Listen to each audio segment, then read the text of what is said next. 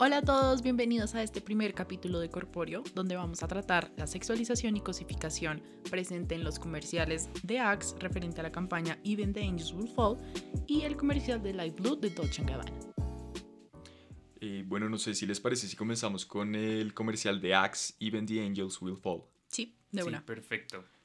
Vale, pues si quieren empezamos como con unos datos medio históricos, eh, pues para recordarles que este es un comercial de la marca Axe, el cual fue lanzado en el año 2011 eh, a través de una campaña eh, global eh, para su línea de Axe Excite. Bueno, algo que me gustaría resaltar acá, Nico, y a todos los que nos están escuchando, es recordar que esta marca publicita y vende desodorantes y también sprays para el cuerpo, para los que no la conozcan o no tengan muy claro de qué se trata esta marca. es una marca que maneja desodorantes y sprays de diversos olores. Y ya referente a pues la publicidad y en general todas las estrategias de contenido que hacen, es muy notorio como siempre es el hombre quien caza, quien persigue a las mujeres, está en ese constante búsqueda de que a través del olor las mujeres llegan hacia él. Sí, igualmente siempre nos venden como el estereotipo del macho alfa, eh, un hombre atractivo que siempre huele bien y que, como lo mencionabas tú, Sofía, anteriormente, es un imán de mujeres gracias a su desodorante Axe. Y bueno, teniendo en cuenta esto, chicos, yo creo que podríamos decir que pues el objetivo principal de, de esta marca y de esta campaña es que cualquier hombre que porte una fragancia Axe va a poder atrapar a todas las chicas que este hombre quiera, ¿no? Pero es curioso ahí em, que aunque es una persona común y corriente, un hombre que uno puede ver en la calle, porque de la misma forma es un producto de grandes superficies, es un producto que uno encuentra en el éxito, en Jumbo, en diferentes supermercados, la forma en cómo representan a ese hombre común en los comerciales incluso refuerza un poco más ese estereotipo del hombre perfecto, macho alfa, musculoso, tallado, de cara divina, que realmente no es el hombre común.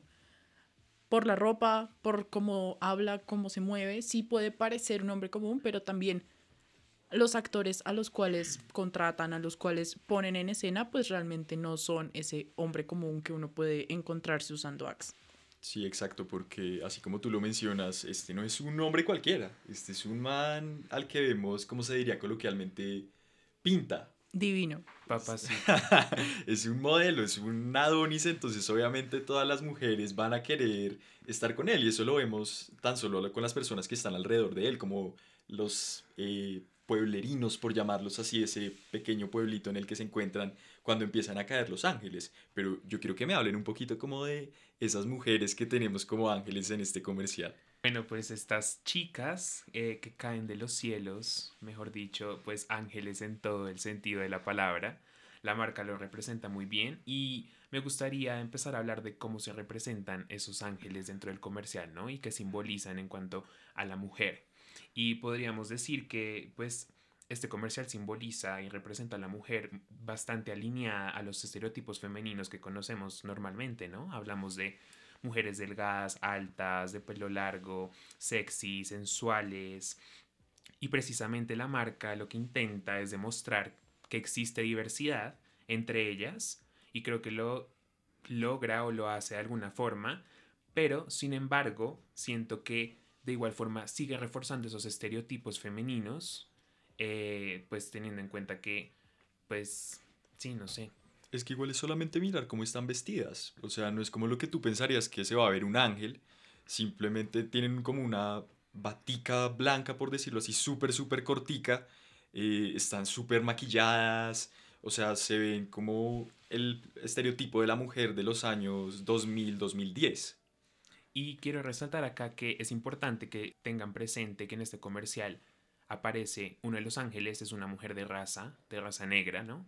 A diferencia de las otras chicas que son de, de piel blanca. Y ese es el punto, ¿no? Yo creo que la marca intenta como ponerle ese toque de somos una marca diversa, queremos como demostrar la, la diversidad entre las chicas, entre las mujeres, pero de igual forma sigue siendo esa mujer estereotipada sin importar el color de piel, entonces sigue reforzando esos estereotipos.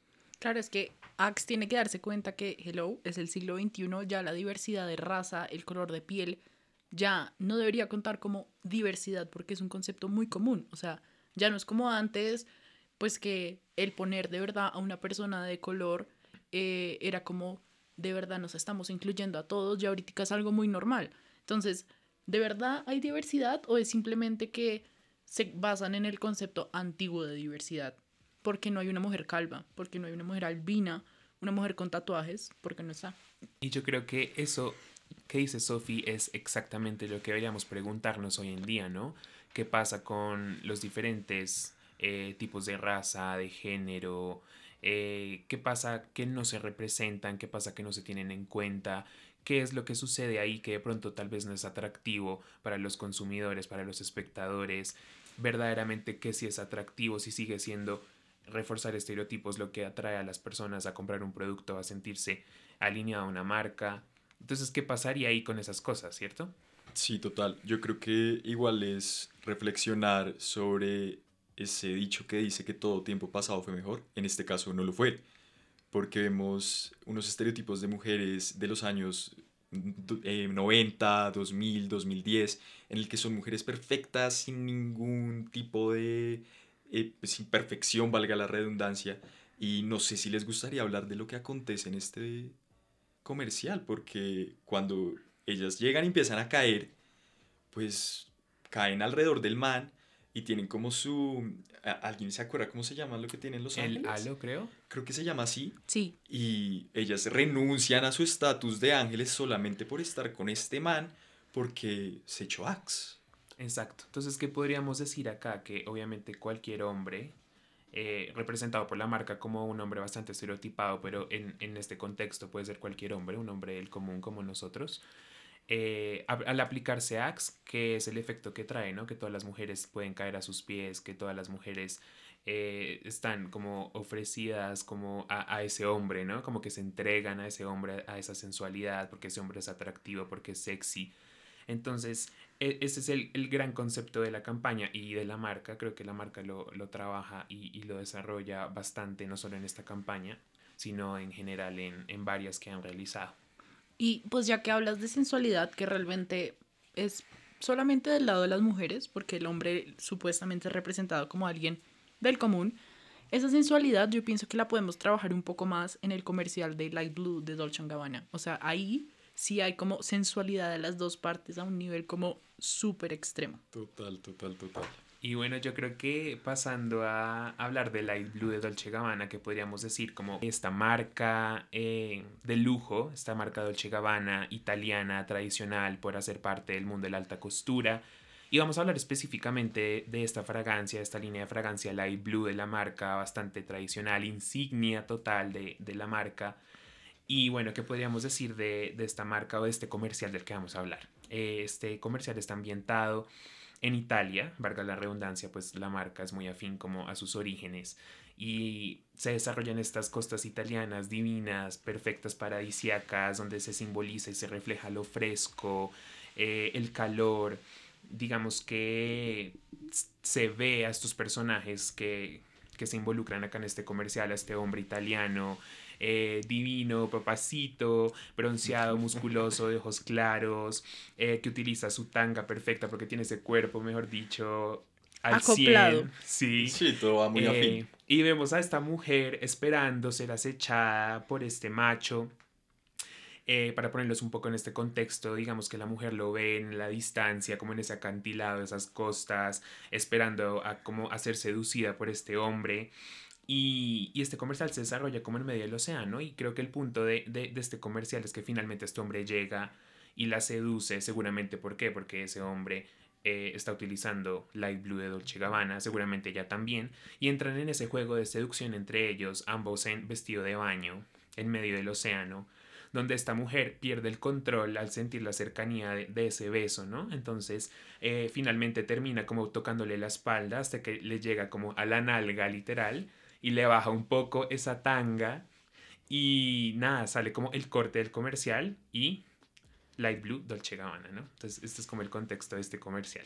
Claro, y, es, es, importante ahí hablar de que, o sea, la sensualidad abunda de manera absurda. Y sí, a pesar de que ambos cuerpos están, en teoría, en mismas condiciones, porque ambos están como en vestido de baño, que pues es como súper pequeño, pues dado a las proporciones del comercial. También ambos cuerpos son sexualizados, pero todo lo vemos a través de la perspectiva femenina, o sea, el hombre es la cosificación a través de la vista, pues de esta mujer que, que, que Feli estaba hablando. Es ella, pues, o sea, como que ella está esperando en ese bote, súper lindo, o sea, como que desde allá, desde allá abajo lo ve, él se está pavoneando, pero ella lo está, en cierta forma, un poco viendo y esperándolo. Es que igual va mucho como con la línea de la marca, porque nos venden estos modelos perfectos, estos estereotipos y que para poder obtener una mujer como de este calibre, por decirlo así, tienes que verte como este modelo al que pues la gran mayoría no creo que vayamos a llegar nunca, ¿sabes? O sea, no creo que un hombre normal esté pensando todos los días, uy, necesito conseguir una mujer de estas características y ve este comercial y dice, pero necesito tener estos abdominales porque pues ¿para qué? Pero el man tiene tremendo six-pack. Y teniendo en cuenta lo que dice Nico, quiero resaltar que a diferencia de Axe, ¿no? Que veíamos a este hombre del común, porque es una marca del común, ¿no? Que es de fácil acceso, que tiene un target bastante amplio. Y cuando hablamos de Dolce Gabbana, ya sabemos que se reduce en un 80% e, el target al que se dirige, ¿no? La marca, ¿no? Entonces, ¿quién puede usar Light Blue de Dolce Gabbana? ¿Quién usa Axe, cierto? Axe Excite. Entonces también mirar esas dinámicas, ¿no? ¿Quién, ¿Quién tiene acceso a ese producto? ¿Qué tipo de persona es? ¿Qué es lo que busca? Si es afín a lo que la marca representa, ¿no? Entonces también es saber diferenciar como quién nos está hablando, ¿no? Quién nos está publicitando, quién nos está vendiendo estereotipos y, bueno, y de lo que estábamos hablando de, de, la sexualización y de las mujeres y de los hombres y estas dinámicas. Y es que ahí es importante pues retomar un poco la conversación que teníamos en Axe, donde decíamos que Axe está intentando un poco disfrazar a ese Adonis perfecto con una sudadera y toda como mediocre y tenis como normales. Lo intenta disfrazar porque sabe que las personas que lo usan no sienten aspiración hacia el producto porque es algo que pueden conseguir fácilmente, pero aún así esperan obtener los mismos resultados que la gente que compra un Light Blue y el mismo comercial. La diferencia es que Light Blue si le apunta a que su target es súper elevado, entonces no tiene ni el miedo, ni el pánico, ni siquiera le pasa por la cabeza el objetivo de ocultar a su Adonis. Lo muestra tal cual como es, como vino al mundo y cómo da esa aspiración.